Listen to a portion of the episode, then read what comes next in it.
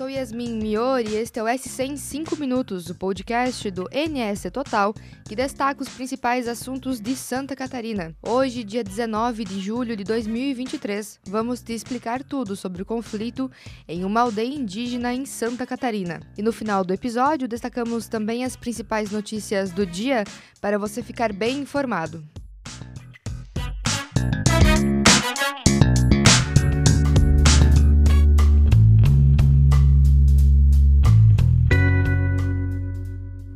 Domingo, dia 16, um conflito na aldeia indígena Condá, em Chapecó, deixou uma pessoa morta e outras 13 feridas no município. Segundo a polícia militar, no local ocorreu uma festa e indígenas de um grupo opositor ao atual cacique, elegido no último ano, teriam ido até o espaço e uma briga generalizada teria começado. Mais tarde, houve um novo confronto e novamente as autoridades foram chamadas. Mas desta vez, além de agressões, casas e carros foram incendiados. Segundo a FUNAI, o conflito tem a ver com uma disputa de poder que dura mais de 30 dias. Ainda de acordo com a FUNAI, a aldeia vive um conflito interno por conta das eleições realizadas em 2022. O Ministério Público Federal foi envolvido no caso e a repórter Diane Bickel explica o que diz o órgão.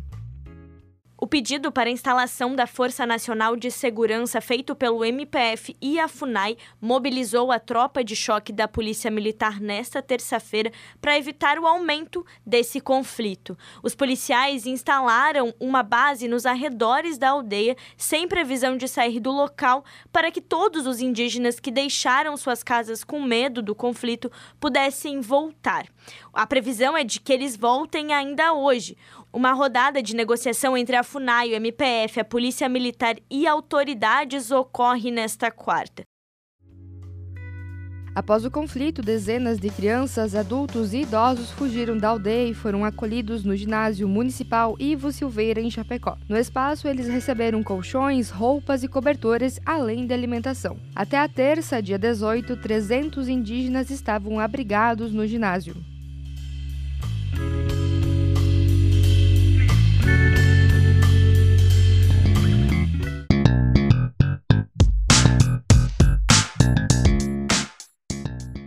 Agora, seguindo nos destaques de hoje. Estão em andamento desde maio deste ano os estudos contratados pela Petrobras junto à Universidade Federal de Santa Catarina sobre mudanças climáticas. A pesquisa vai indicar informações estatísticas para a companhia, com dados que serão utilizados tanto operacionalmente para prever como serão, por exemplo, as temperaturas da camada superficial do oceano, quanto na área gerencial.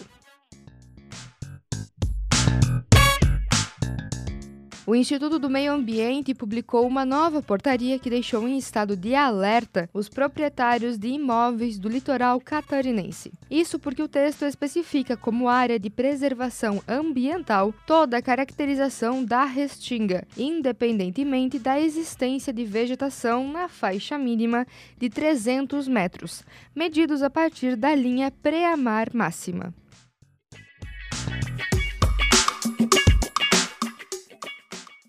E Santa Catarina descartou o ponto facultativo e mudança no horário de expediente nos órgãos públicos estaduais durante os Jogos da Seleção Feminina de Futebol pela Copa do Mundo, que começa agora na quinta-feira, dia 20. O Brasil estreia na competição na segunda, dia 24, às 8 horas da manhã. Os jogos ocorrem na Austrália e Nova Zelândia entre julho e agosto.